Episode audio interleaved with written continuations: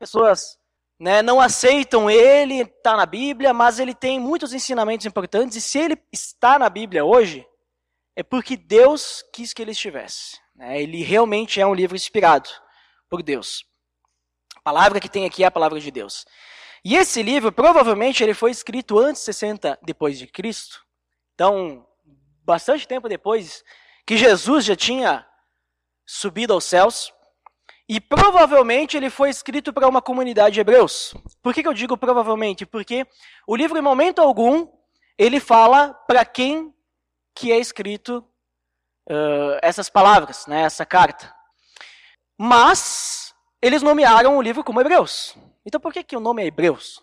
Então provavelmente porque foi escrito por uma comunidade de hebreus, né, judeus que se converteram ao cristianismo. E o objetivo desse livro é exortar esses irmãos que foram lavados com a água pura e o sangue de Cristo, né, para que eles pudessem entender que Cristo era o seu verdadeiro sumo sacerdote e que o sacrifício de Cristo era totalmente suficiente pelo pecado que eles tinham. E no capítulo 10 de Hebreus, se vocês derem uma olhadinha aí, vocês vão perceber que ele vai começar falando sobre como que a lei ela era incapaz de transformar a vida das pessoas, ela era incapaz de remover os pecados. Né? No versículo 1, inclusive, ele fala: a lei traz apenas uma sombra dos benefícios que hão de vir, e não a sua realidade. Por isso, ela nunca consegue, mediante os mesmos sacrifícios repetidos ano após ano, após ano, aperfeiçoar os que se aproximam para adorar. Então, demonstra que a lei basicamente ela era, ele vai falar ali mais adiante que era tipo um memorial. Não tirava o pecado das pessoas, né? A pessoa que oferecia o sacrifício naquela época, depois que oferecia o sacrifício, ela continuava igual. Não tinha diferença nenhuma na sua vida. Não mudava nada em seu coração. Inclusive, que eu falei ali de uma repetição, ele fala no versículo 3: Contudo, esses sacrifícios são uma recordação anual dos pecados. É uma recordação, pois é impossível que o sangue de touros e bodes tire pecados. É impossível que o sangue de animais tire o pecado das pessoas. Então, esses sacrifícios eles são apenas uma recordação, mas aí então vem Cristo. Jesus vem para fazer o sacrifício definitivo, e ele é o sacrifício definitivo. Ele santifica uma vez por todas, não, necess, não necess, necessitando que o sacrifício seja repetido. Né? Ele fala no, no versículo 10, por meio do sacrifício do corpo de Jesus Cristo oferecido uma vez por todas. Não precisa mais repetir. Não precisa mais ficar repetindo, repetindo todo ano os sacrifícios, porque agora foi de uma vez por todas, é perfeito. E ele sim, daí, Jesus sim, remove o pecado. Ele sim consegue pagar definitivamente. Né? Porque ele aperfeiçoou para sempre os que estão sendo santificados. Vocês vão ver isso no versículo 14. Por meio de um único sacrifício, ele aperfeiçoou para sempre os que estão sendo santificados. Também aqui nós temos depois, versículo 15 em diante, uma citação de Jeremias falando sobre o Espírito Santo, né, que nós recebemos com Cristo, e através dele nós podemos saber como viver uma vida santificada. Nós podemos saber como viver para Deus. E então, os nossos pecados, eles são esquecidos. Dos seus pecados e iniquidades não me lembrarei mais, o 17, a citação né, que ele faz. Então, por causa desse perdão, não tem mais necessidade de sacrifício. Com Cristo, então, nós passamos a ter alguns direitos perante Deus. E não só direitos, mas nós passamos a ter alguns deveres também. E hoje é isso que nós vamos ver. Nós vamos ver os direitos e deveres no sacrifício de Cristo. O que, que a gente tem de direito e dever, né? Por causa disso. Então, nós vamos ler do versículo 19 em diante. Versículo 19, vamos começar ali do capítulo 10. Vamos colocar ali para vocês, já está ali. Muito bem, então vamos lá. Portanto, irmãos, temos plena confiança para entrar no Santo dos Santos pelo sangue de Jesus por um novo e vivo caminho que ele nos abriu por meio do véu, isso é, do seu corpo. Temos, pois, um grande sacerdote sobre a casa de Deus. Sendo assim, aproximemo-nos de Deus com um coração sincero e com plena convicção de fé, tendo os corações aspergidos, para nos purificar de uma consciência culpada e tendo os nossos corpos lavados. Peraí que. Tem que pegar aqui a folha. Tendo os nossos corpos lavados com água pura. Apeguemos-nos com firmeza à esperança que professamos, pois aquele que prometeu é fiel. Muito bem. Primeiro trecho é esse, 19 até o 23. Ele começa falando sobre esse privilégio que nós temos de ter acesso a Deus. Esse privilégio que nós temos de poder chegar até Deus sem nenhum impeditivo. Esse privilégio que nós temos, então, de ter um relacionamento diretamente com Deus. Sem necessidade do que estava sendo falado antes, sacrifícios e tudo mais, né? Então, no primeiro versículo, ele fala: temos plena confiança para entrar no Santo dos Santos pelo sangue de Jesus. Primeiramente, o que é o Santo dos Santos? Vocês sabem o que é o Santo dos Santos? Já ouviram falar sobre isso? Provavelmente, né? Se vocês lembrarem lá do Antigo Testamento, na época da lei de Moisés, na época que o povo estava lá no deserto, vocês vão se lembrar que Deus pede para Moisés construir o tabernáculo. E no tabernáculo seria construída a tenda do encontro. E a tenda do encontro, ela teria, digamos assim, duas salas, né, duas câmaras. A primeira, na entrada, era o lugar santo. E depois dela havia uma cortina que separava, era o lugar santíssimo, ou chamado de Santo dos Santos. Nesse lugar santíssimo, Santo dos Santos, ficava a Arca da Aliança. E ficava lá, né, simbolicamente, mas era representado né, a presença de Deus. Então lá tinha a presença de Deus. Por isso que para adentrar o Santo dos Santos, o lugar santíssimo, apenas o sumo sacerdote podia entrar, mas ninguém. Ele precisava se purificar antes, porque se ele entrasse com um resquício de pecado, se ele entrasse um pouquinho impuro, ele morria instantaneamente. E eles também precisavam liberar o incenso. Né? Se vocês lerem lá em Levítico e tudo mais, vocês vão ver que fala do incenso que eles liberavam lá para que ficasse uma nuvem. Porque apesar de ele se purificar e tudo mais, a glória de Deus, mesmo que lá não estava toda a glória de Deus, né, sejamos sinceros que Deus não pode ser colocado num espacinho pequenininho, porque ele é imensurável, mas só o fato de ele estar lá, se ele visse talvez um pouquinho mais do que devia, poderia, poderia ser fulminante. Por mais que ele estivesse purificado, nós não temos capacidade de contemplar toda a grandeza de Deus. Né? Moisés, ele, quando subiu ao monte, só de ficar lá, em cima do monte, recebendo a lei e tudo mais, quando ele desce, o rosto dele brilhava. E brilhou durante vários dias, para vocês terem uma ideia do que, que é a glória de Deus. Então, fala que agora nós temos plena confiança para entrar no Santos dos Santos. Mas nós não somos somos sacerdotes. Como que a gente entra? pelo sangue de Jesus. Né? O sangue ele era usado para purificar. Então ele tem esse simbolismo, purificação. E Jesus derramou o sangue dele na cruz. Então agora a gente acessa através de Jesus diretamente a Deus. Né? Nós podemos entrar no Santo dos Santos. E não só isso, mas por um novo e vivo caminho que ele nos abriu por meio do véu, isto é, do seu corpo. Lembra que eu falei que tinha o véu? Depois, quando a, é, eles chegam na Terra Prometida, eles constroem o templo e tudo mais, não tinha mais o tabernáculo, né, depois da construção do templo. Mas a ideia era a mesma. Então eles tinham lá no, é, no templo o Santo dos Santos também. E era separado por um grande véu.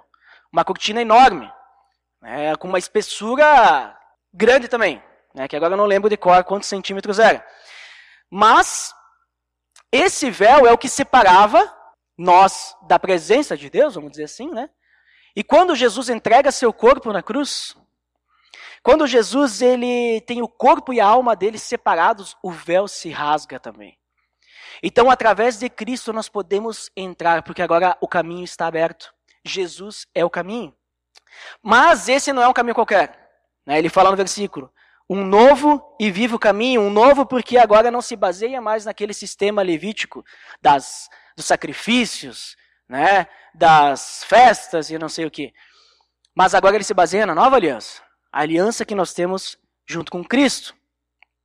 E é um vivo caminho porque Cristo deu a sua vida permitindo que a gente tivesse a vida eterna. Então agora nós temos o direito de chegar até Deus através de Cristo, porque ele é nosso sumo sacerdote. O versículo 21, temos, pois, um grande sacerdote sobre a casa de Deus. Ele é o nosso sumo sacerdote, ele não é qualquer sacerdote que não possa nos entender, né? Entender as nossas fraquezas. Mas é um sumo sacerdote que adentrou os céus. E como nós, ele passou por todo tipo de provação, todo tipo de tribulação, todo tipo de tentação, só que ele não pecou. É, vocês vão ver isso em Hebreus capítulo 4, versículo 14 e 15. Ele é um sumo sacerdote que ele compadece das nossas fraquezas. Não é qualquer um. E não só isso, por causa de Cristo, por causa que ele é o nosso sumo sacerdote, por causa do sacrifício dele, nós agora temos o direito de nos tornarmos filhos de Deus. João 12 diz isso nós nos tornamos filhos de Deus em Cristo. E o versículo 22, como Cristo então, ele fez a parte dele, nós precisamos fazer a nossa parte. Sendo assim, aproximemo-nos. Né? Tiago capítulo 4, versículo 8, fala o seguinte: aproximemo-nos, aproximem-se de Deus e ele se aproximará de vocês. Nós precisamos nos aproximar de Deus e ele vai, nos, vai se aproximar de nós. Por isso que o autor de Hebreus fala: aproximemo-nos de Deus. De que forma que a gente se aproxima de Deus? Quatro pontos são necessários para que a gente possa entrar na presença de Deus, para que a gente possa viver na presença de Deus, para que a gente possa ter esse relacionamento direto com Deus. A sinceridade, a segurança, a salvação e a santificação estão nesse versículo. O primeiro, né, ele fala: aproximemo-nos de Deus com um coração sincero. Sinceridade de coração. É, nós precisamos chegar até Deus de uma forma verdadeira, de uma forma genuína, de uma forma que não tem segundas intenções. Nós não vamos nos aproximar de Deus porque se a gente não estiver com Cristo, nós vamos para o inferno. Não é por medo que a gente chega a Deus. Se a gente quiser seguir a Cristo por medo, nós nunca vamos entrar na presença de Deus. Nós nunca vamos ter um relacionamento com Deus. Não é por medo do inferno, mas é pelo seu amor. É pelo sacrifício que ele fez por nós. É para amar a Deus, porque ele nos amou primeiro.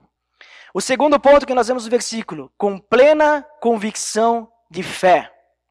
Uma total confiança nas promessas de Deus, né? Que resulta numa certeza, numa segurança que permite que a gente persevere nas provações. A gente precisa ter certeza. É inclusive o, a primeira lição do discipulado, né? Certeza da salvação. Nós precisamos ter plena convicção de fé. Senão, como é que a gente vai chegar perante Deus se a gente. Ah, será que, será que eu chego até Deus por Cristo mesmo? Será que é por aqui mesmo? Ai, não tenho certeza. Eu acho que eu preciso fazer um pouquinho de boas obras senão eu não consigo chegar. Não, se a gente não tiver total confiança que é só por Cristo, a gente não chega a Deus. Porque a gente vai ter um pouquinho de nós querendo chegar lá, né? Então esse é o segundo ponto. O terceiro ponto, tendo os corações aspergidos para nos purificar de uma consciência culpada. Nós precisamos ter a salvação mediante o sacrifício de Cristo, com o seu sangue derramado no madeiro, o seu corpo entregue na cruz. Nós não podemos chegar até Deus tentando por nossos próprios meios. É só pelo sangue de Cristo. Senão nós não conseguimos chegar até Deus. E o final do versículo: e tendo os nossos corpos lavados com água pura. Então a purificação que só o Espírito Santo pode nos dar. É que é disso que ele está falando. Que vai fazer a gente ter uma transformação, que vai operar na vida do cristão, dando a direção para ele. Só o Espírito Santo pode nos levar à santificação, porque Cristo já nos lavou, nos tirou o pecado, e agora o Espírito Santo vai nos dizer como nós devemos viver uma vida santa. Dessa forma, nós podemos viver na presença de Deus. Isso é extremamente importante para a nossa vida. Como é que você se sente perante esses quatro pontos?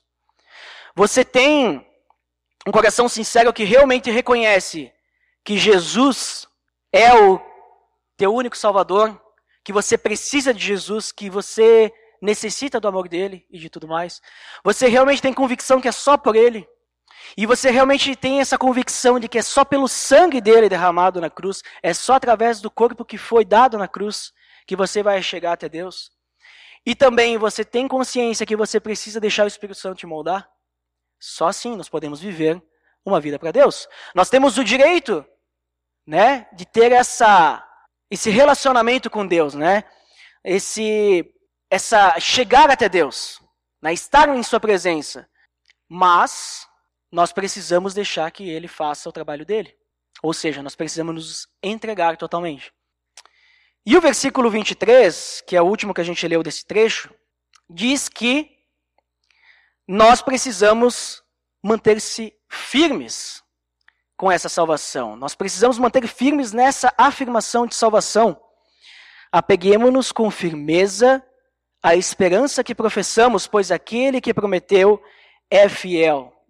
Deus ele é fiel para nos auxiliar em todas as provações. Né? Vocês devem lembrar de 1 Coríntios capítulo 10, 13. Não sobreveio, sobreveio a vocês tentação que não fosse comum aos homens, e Deus é fiel, ele não permitirá que vocês sejam tentados, além do que podem suportar. Mas quando forem tentados, ele lhes providenciará um escape para que o possam suportar. Não vai ter tentação que a gente não possa suportar se estivermos com Deus, porque ele vai nos dar o escape. Então Deus é fiel, esse versículo também fala. Ele é fiel para nos auxiliar nas tentações e provações, Ele é fiel para nos auxiliar nas perseguições que nós vamos sofrer. Né? 1 Timóteo 3,12, de fato, todos os que seguirem piedosamente Cristo Jesus serão perseguidos. Esse acho que foi o primeiro versículo que eu decorei depois de João 3,16, que é o que todo mundo decora primeiro, né? Porque através desse versículo eu reconheci que tudo que a gente sofrer aqui faz parte. Faz parte. Né? e seja uma perseguição, sei lá, de outra pessoa, ou seja uma perseguição interna, né? Eu quero alimentar a minha carne, mas eu não posso porque eu tenho que deixar Deus agir, o Espírito Santo agir em minha vida. Nós precisamos confiar em Deus e não desviar em qualquer momento. Né? A gente sabe, a gente acabou, eu falei para vocês agora que Deus é fiel. Né? Deus é fiel, ele vai cumprir as suas promessas. Ele cumpre as suas promessas. Nós vemos na Bíblia várias promessas que Deus já cumpriu e todas as outras que ele fez, as outras promessas, ele vai cumprir também. Então nós temos esse privilégio de acesso a Deus por meio do sacrifício de Cristo. Primeiro direito que a gente tem. Você já entendia isso? Você entende que nós temos esse privilégio de chegar até Deus? É um privilégio, porque ninguém, além daqueles que são cristãos, aqueles que passam pelo véu com Cristo, tem esse direito. Tem noção disso? É um privilégio que nós temos. É um direito que nós temos como filhos de Deus. Ninguém mais tem esse direito. Mas com isso nós precisamos viver como tal, né? Precisamos viver como um filho de Deus vive. Então, vamos dar uma olhadinha no próximo texto. Seguindo ali, versículo 24, capítulo 10 ainda de Hebreus. E consideremos-nos uns aos outros para incentivar-nos ao amor e às boas obras não deixemos de reunir-nos como igreja, segundo o costume de alguns, mas encorajemos-nos uns aos outros, ainda mais quando vocês veem que se aproxima o dia. Nesse trecho, ele vai falar sobre a necessidade da vida comunitária, a necessidade de nós estarmos vivendo juntos. Nós sabemos que a salvação ela é individual, certo? Eu não posso salvar os meus filhos, eu não posso salvar os meus familiares, Cada um precisa ter o seu relacionamento com Deus individual. Porém, nós não podemos ser cristãos individuais. Nós não podemos viver a salvação de forma individual. Porque nós precisamos uns dos outros. Eu vou usar agora como exemplo. Eu não sou muito bom para fazer ilustrações, tá? para fazer exemplos. Então hoje eu vou tentar. Talvez dê certo, talvez não dê. Né? Talvez ajude ou talvez complique. Né? Então vou usar o exemplo de uma orquestra. Vocês já viram falar de orquestra, né? Conhece orquestra? Talvez vocês já viram uma orquestra tocando? Talvez na TV? Se vocês não viram, talvez, provavelmente vocês já ouviram alguma música de orquestra. Porque vocês já devem ter visto algum filme. Né? Ou aqueles que gostam de jogar algum jogo já jogaram algum jogo que tem músicas orquestradas. E o que é uma orquestra? Uma orquestra é um grupo de muitas pessoas com vários instrumentos diferentes. Nós temos lá instrumentos de percussão, instrumentos de corda, instrumentos de sopro, os mais diversos tipos, e todos eles tocam juntos a mesma música. Porém, eles não tocam a mesma coisa. Como assim eles não tocam a mesma coisa? Eles estão tocando a mesma música. Né? Se vocês perceberem no louvor, quando a gente tem o grupo de louvor aqui, não necessariamente a gente está tocando exatamente a mesma coisa em todos os instrumentos. Por exemplo, hoje nós tínhamos dois violões e três vozes, certo? As vozes com certeza estavam cantando a mesma coisa. Mas os dois violões, se vocês perceberem em algumas músicas, como por exemplo na última, eles não estavam tocando a mesma coisa. Mas ao tocarem juntos, eles fazem, eles têm uma harmonia, né, que completa a música. Dá para tocar um sozinho? Dá. Dependendo do instrumento, talvez, ou do arranjo que ele estiver tocando, não vai dar para entender a música. Se ele, se ele for estiver tocando um arranjo melódico da melodia da música, vai dar para entender que música é. Então eu vou, vou dar um exemplo para vocês. Eu trouxe aqui algumas músicas, uma, algumas não, uma música de, de um jogo. Tá? Talvez muitos não são familiarizados, mas isso não vem ao caso. O que importa é ver a diferença. Eu peguei de um jogo porque eu consigo pegar o arquivo do jogo e separar os canais, dividir os instrumentos. Tá? Então nós vamos escutar três instrumentos primeiro, que não são os instrumentos principais, são os instrumentos de base, vamos dizer assim. E vocês vão perceber que sozinhos é música, mas fica meio chato, né? Sozinhos não dá para entender realmente qual que é a música que está sendo tocada. Vou botar o primeiro aqui, vamos lá. Se já tiver certo aí no som, vou soltar. Acho que tá. É, tá tocando.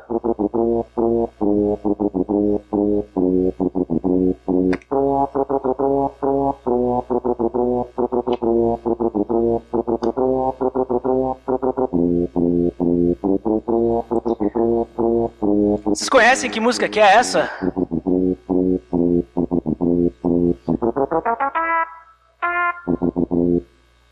Imaginem assistir esse cara tocando aí, sempre isso.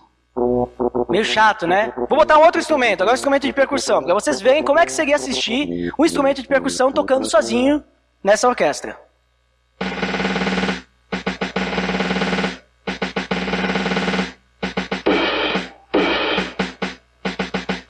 E assim vai. Agora vou botar um outro instrumento, que daí ele já pega um pouquinho da melodia, só que ele não faz a melodia completa. Ele só apoia a melodia, ó.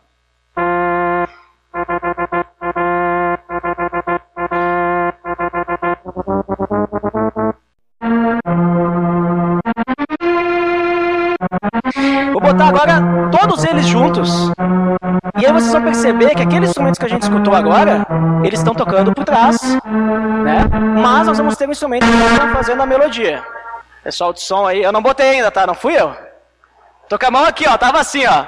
Passa e repassa, ó. Eu tava aqui, eu não bati. ó, se tiver tudo certo aí eu vou soltar todo mundo. Vai lá. Não, não tá tudo certo, deixa eu voltar. Ah, tá com eu no cabo. Aí, ó. Agora sim. Vamos lá. Vamos agora todo mundo junto, tá?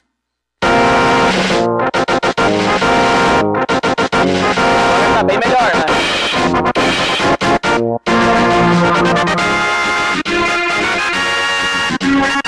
possam ver como é que eu não orquestra tocando, eu botar aqui no vídeo. A orquestra, verdade, não,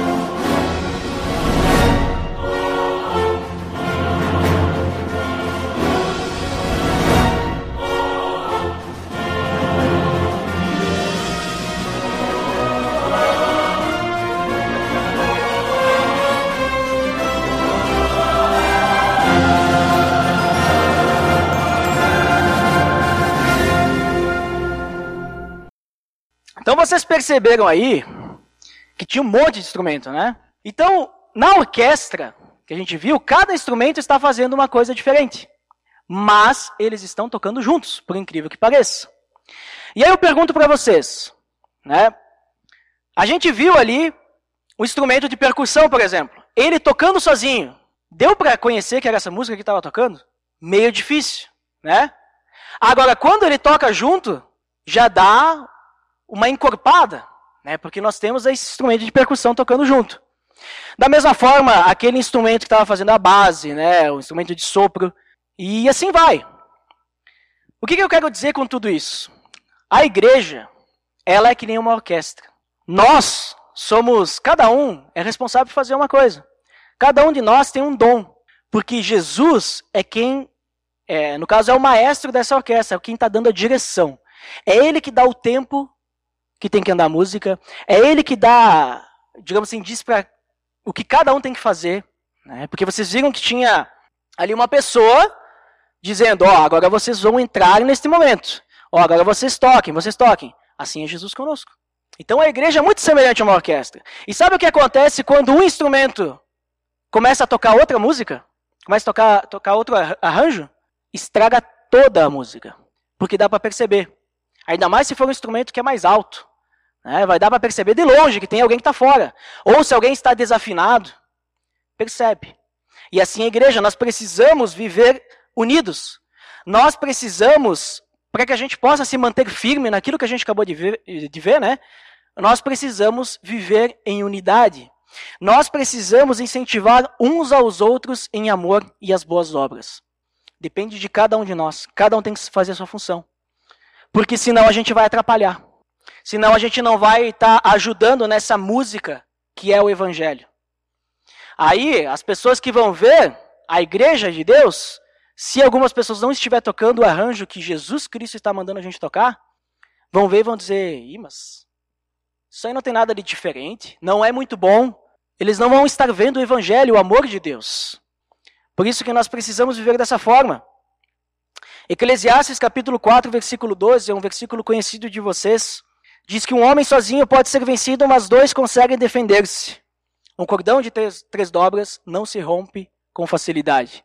É conhecido. Por isso que a gente não pode, não pode deixar de se reunir como igreja. Nós precisamos uns dos outros. Congregar, estarmos juntos, não é uma coisa que faz parte do cristianismo. É uma necessidade do cristão. É uma necessidade para que o cristão possa crescer rumo à semelhança em Cristo. Se a gente não estivermos juntos, a gente não cresce. Parece que aqui no texto tinham alguns que não estavam mais querendo se reunir como igreja. Né? Não deixemos de reunir-nos como igreja, segundo o costume de alguns. Parece que alguns estavam deixando de lado essa reunião, porque talvez estava sofrendo algum tipo de perseguição, né? É, é, é, essa galera estava sofrendo perseguição, no caso, e depois né, sofrendo. Mas talvez era isso, ou era outra desculpa. Né? Hoje, o que, que impede a gente nos, de nos reunir? Ou melhor, qual é a desculpa que a gente usa hoje para não vir para a igreja? Qual é? Congregar tem que ser uma prioridade na nossa vida. Tem que ser uma prioridade. Estarmos juntos tem que ser uma prioridade. Porque é um dever. E além de deixar antes da gente não se encontrar mais, antes de a gente não nos reunirmos mais como igreja, nós precisamos fazer o que ele diz ali, né? Opa, é esse versículo aqui, ó. Encorajemo-nos uns aos outros, ainda mais quando vocês veem que se aproxima o dia. Nós precisamos nos encorajar. Nós precisamos nos unir, porque o dia do Senhor está chegando. O dia da volta de Cristo está chegando. Encorajar aqui tem o mesmo a mesma origem né? Se vocês forem olhar no original, se alguém tiver curiosidade, querer buscar lá, é, tem a mesma origem de exortar. Se vocês estiverem utilizando uma Bíblia com a tradução Almeida, vocês vão ver que o encorajar ali é admoestar. Né? É outra palavra. Porque essa é a ideia. O propósito é que todos nós cresçamos juntos para sermos semelhantes a Cristo. E esse encorajar é para que cada um de nós se responsabilize um pelo outro. Nós somos responsáveis uns pelos outros, incentivando uns aos outros, exortando, consolando uns aos outros, advertindo uns aos outros, né? fortalecendo para que um, todos nós possamos nos mantermos firmes e perseverar nesse caminho. Sem congregar, a gente não consegue fazer isso. Em casa, né, assistindo as pregações pelo YouTube, não sei, a gente não vai conseguir fazer isso. Como é que a gente vai fazer? E pelo que a gente está percebendo, isso é um dever. É um dever nosso. É um dever porque nós temos o privilégio de vivermos na, na presença de Deus. E se nós temos esse privilégio, se nós temos esse direito, nós temos o dever de andarmos juntos, para que cada vez nós possamos nos afirmar. Cada vez mais nós possamos nos unir e nos juntar e tudo mais. Vamos adiante. Vamos versículo 26. Até o 31 agora. Se continuarmos a pecar deliberadamente depois que recebemos o conhecimento da verdade, já não resta sacrifício pelos pecados, mas tão somente uma terrível expectativa de juízo e de fogo intenso que consumirá os inimigos de Deus. Quem rejeitava a lei de Moisés morria sem misericórdia pelo depoimento de duas ou três testemunhas. Quão mais severo castigo julgam vocês merece aquele que pisou aos pés do Filho de Deus, que profanou o sangue da aliança pelo qual ele foi santificado e insultou o Espírito da graça? Pois conhecemos aquele que disse: A mim pertence vingança, eu retribuirei, e outra vez, o Senhor julgará o seu povo. Terrível é cair nas mãos do Deus vivo. O próximo dever que nós temos é abandonar o pecado. O pecado deve ser abandonado. Agora que nós estamos vestidos dessa roupagem do novo homem, né, que nós nascemos de novo, nós devemos abandonar o pecado. Até porque, uma vez que nós temos o Espírito Santo, né, nos dando essa santificação que eu falei antes, né, não temos o porquê vivermos no pecado. A não ser que nós não tenhamos o Espírito Santo. Né? E eu não estou falando, porque assim, eu não estou falando aqui de pecado isolado. Ah, cometi um erro, cometi um deslize, ah, cometi esse pecado. Mas não, eu estou falando de uma vida depravada, continuar a mesma vida de antes. Após ter o conhecimento da salvação por meio de Cristo, nós continuarmos a mesma vida de antes, não ter mudança nenhuma, não ter nenhum fruto. É disso. Se nós atravessamos aquele abismo, né, que nós vemos no abismo ligado, e nada mudou na nossa vida, significa que nós nunca atravessamos o abismo. Porque é impossível que nós éramos perfeitos antes. É impossível.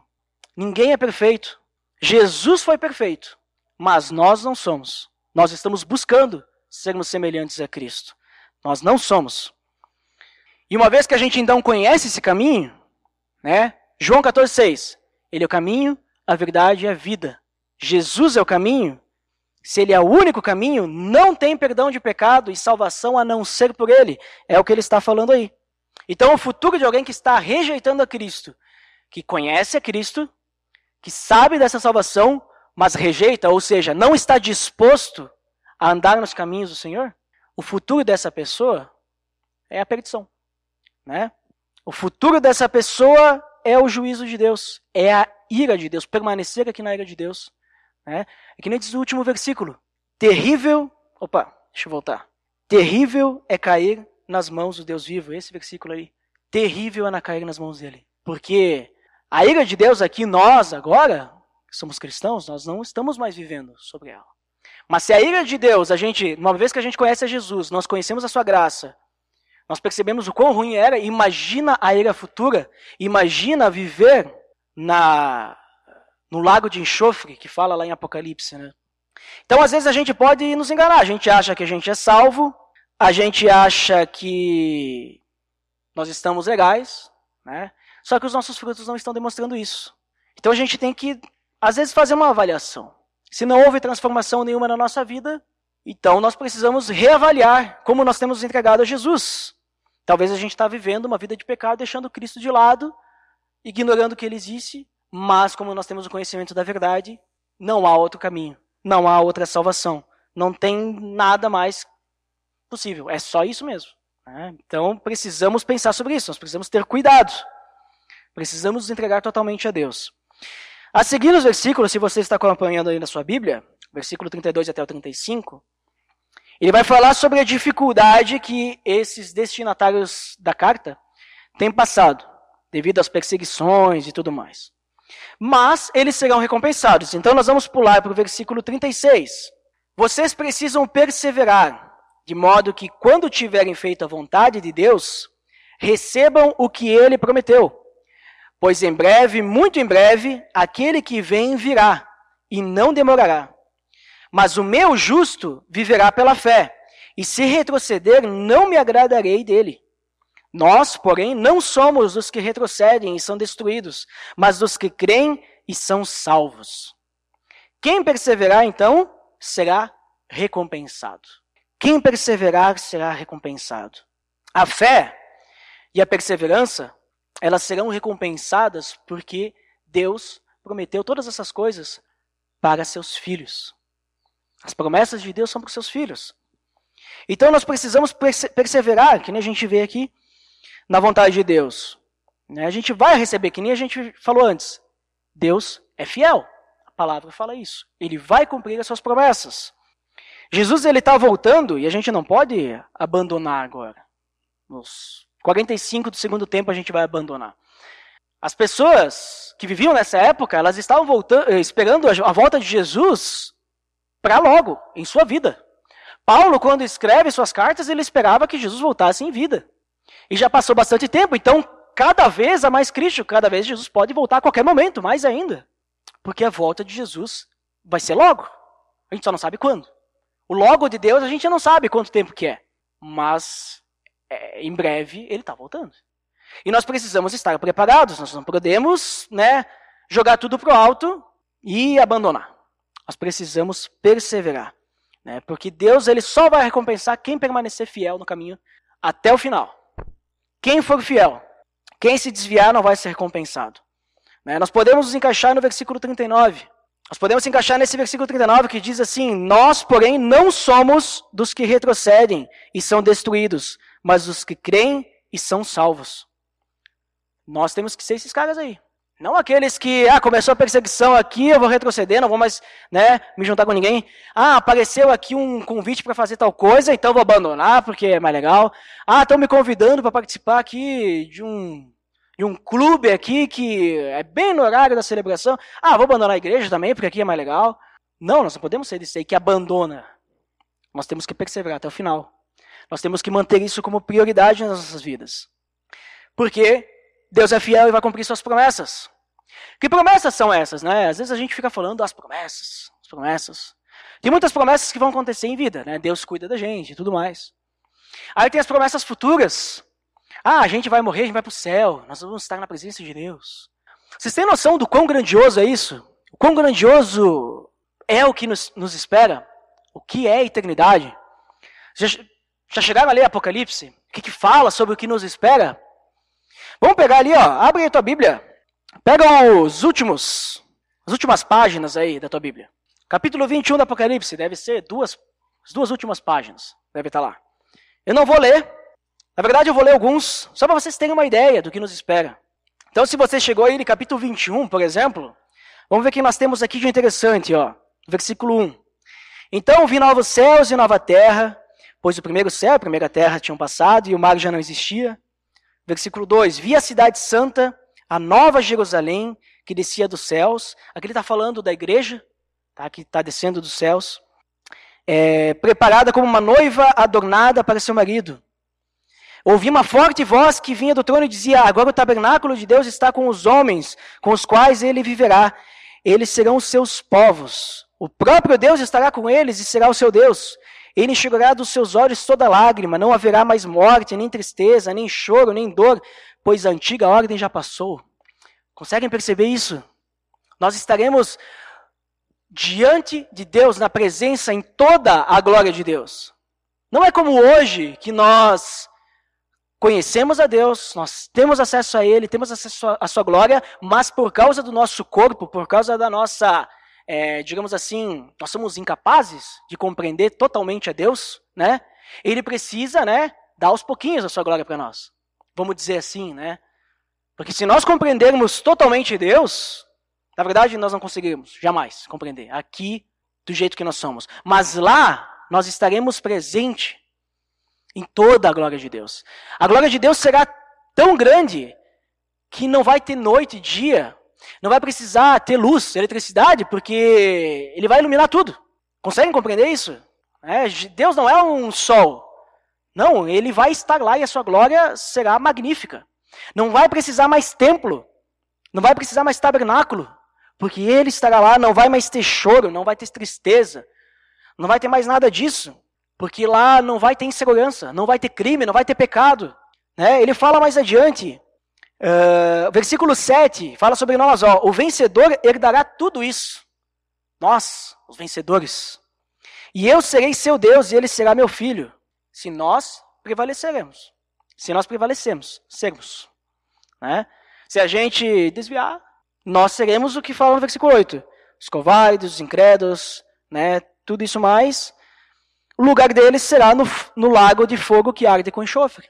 Esse é o lugar daqueles que se afastarem, que não permanecerem fiéis até o final. Olha só que interessante, né? No versículo 21 diz que não vai mais ter templo, porque ele estará lá. No versículo 27 diz que jamais entrará algo impuro. Ninguém que pratica o que é vergonhoso, enganoso, mas só aqueles que têm o nome escrito no livro do Cordeiro, no livro da vida do Cordeiro. Seu nome está lá no livro da vida do Cordeiro? Nós precisamos ter convicção que está, porque senão nós não viveremos isso. Ele fala no versículo 22, já não haverá maldição alguma. Não vai mais ter nada disso. O que mais que nós vemos de interessante aqui? Versículo 12, de 22, Eis que vem em breve, a minha recompensa está comigo e eu retribuirei a cada um de acordo com o que fez. Retribuirei a cada um de acordo com o que fez. Será que nós fomos fiéis até o final? Se nós formos fiéis até o final, receberemos as recompensas. Se não formos fiéis, né? O nosso lugar é fora dessa cidade, como diz o versículo 15. Né? O Espírito, 17, o Espírito e a noiva dizem: Vem, e todo aquele que ouvir, diga: Vem. Quem tiver sede, venha. Quem quiser, beba de água, de, de graça, da água da vida. É isso que nos espera. A, uh, Jesus está voltando. E nós precisamos continuarmos firmes. Então, nós vimos aqui alguns deveres e direitos. Através do sacrifício de Cristo, nós temos o dever de abandonar o pecado e cuidar uns dos outros com amor, perseverando na palavra de Deus. Nós temos esse dever, cuidarmos uns dos outros, abandonar o pecado, perseverar. Esse é o nosso dever. E o que, que a gente ganha com isso? Nós temos livre acesso a Deus aqui, nós somos salvos do pecado, nós somos santificados e nós temos a certeza da salvação. E não só a certeza da salvação, mas nós temos a certeza que nós vamos receber tudo o que Deus prometeu, inclusive a eternidade junto com o Pai. Né? Aqueles que se permanecerem fiéis estarão comigo. Quem não permanecer fiel vai ficar de fora, que é o que a gente viu aqui, citei aqui de Apocalipse. Só para vocês terem uma ideia do que nos espera, é algo que a gente não consegue imaginar. As pessoas às vezes tentam imaginar, ah, porque aqui fala né, que é tudo de ouro e tal, e os, os muros da cidade, que é um, é um cubo perfeito a cidade, né, que vai ser. É enorme. E os muros são enormes e tem pedras preciosas no muro e tudo mais. As pessoas ficam tentando imaginar, ah, vai ser assim, pensando em coisas materiais. A gente tem que imaginar o que vai ser a glória de Deus. E a gente não consegue imaginar o que vai ser isso. Porque vai além da nossa percepção. Então imaginem algo que é maravilhoso hoje e aí multiplica pelo infinito né, se tiver como multiplicar. Mas para Deus provavelmente tem, porque Ele é assim. É uma glória que a gente não consegue conceber hoje em dia. Então assim vai ser. Então a gente tem que pensar nessas promessas. Não, ah, Deus vai me dar alguma coisa aqui, Deus vai me dar coisas. A gente está pensando assim, ó, num pedacinho assim da nossa vida. Tá? Pensem nos metros cúbicos dessa sala aqui. Isso aqui é a nossa vida. O resto dessa sala é a eternidade. E eu estou limitando a eternidade ainda. Tá? Só para vocês terem uma ideia. Então é mais ou menos isso. Às vezes a gente fica pensando tanto no aqui no agora. Né? Ah, vou me manter fiel então, porque Deus vai cuidar de mim. Pensem, vou me manter fiel. Porque Deus morreu por mim. Deus enviou seu filho naquela cruz para morrer por mim. Para que eu pudesse ter acesso a Ele, para que eu pudesse ajudar outros a chegar até Ele, e para que um dia, quando Ele voltar, eu esteja junto com Ele, para que Ele possa reinar por toda a eternidade. Isso que a gente tem que pensar. Então, viver a vida cristã não é fácil, eu sei. É, nós temos a nossa natureza pecaminosa, nós somos falhos, mas Deus ele já fez muita coisa para facilitar a nossa vida. Ele já fez assim o bastante, o suficiente. Agora nós precisamos então pensar nessas coisas e viver dessa forma. Ele mandou inclusive seu Espírito Santo. Porque sem o Espírito Santo a gente não sabe o que Deus quer, sem o Espírito Santo a gente não sabe nem orar, pedir conforme a vontade de Deus, mas com o Espírito Santo sim. Então até isso ele fez por nós. Então agora a gente só precisa estar dispostos a deixar ele trabalhar. Vamos orar a Deus para que ele possa realmente nos ajudar nisso. Porque eu sei que é uma grande batalha diariamente em nossas vidas. Nós lembrarmos de tudo isso diariamente e manter, manter, manter-se firme nisso, né? Então vamos orar por isso. Senhor Deus, em nome do teu filho Jesus, eu te agradeço porque nós podemos, como falei no início, nos reunir hoje como igreja. Obrigado, Deus, porque é um privilégio para nós podermos nos reunir. Porque existem muitos países que as pessoas elas são impossibilitadas muitas vezes de se reunir por perseguição e mesmo assim elas fazem o possível. E nós somos privilegiados aqui. Então te agradecemos porque nós temos esse privilégio e pedimos a ti, Senhor, que nos dê essa força, nos motive, nos dê essa perseverança para que a gente continue dessa forma. E não só nos reunir por se reunir, mas que a gente possa nos é, realmente fazer o que congregar quer dizer, que é se reunir para se relacionar, para se fortalecer, apoiar uns aos outros, se necessário, exortar, dar um conselho, ouvir muitas vezes, mas ajudar com que cada um de nós possa se tornar mais semelhante a Cristo. Que cada um de nós possa perseverar nisso, se manter firme nessa verdade que nós já conhecemos. E que a gente possa aproveitar esse privilégio aqui e muito mais na eternidade, Senhor. Nos ajude a isso, nos mantermos firmes a essa verdade. E que a gente possa dar muitos frutos. E que o nosso testemunho seja um testemunho que realmente mostra a tua imagem, Senhor. Que realmente mostra a semelhança com Cristo, para que mais pessoas possam ser adicionadas a essa família. Senhor, te pedimos e te imploramos por isso, Senhor. Que o pecado não mais tenha voz em nossas vidas, mas apenas a tua graça e o Espírito Santo. Apenas a tua glória, Senhor, possa fazer parte do nosso ser, Senhor. Te pedimos por isso em nome do teu filho Jesus. Amém.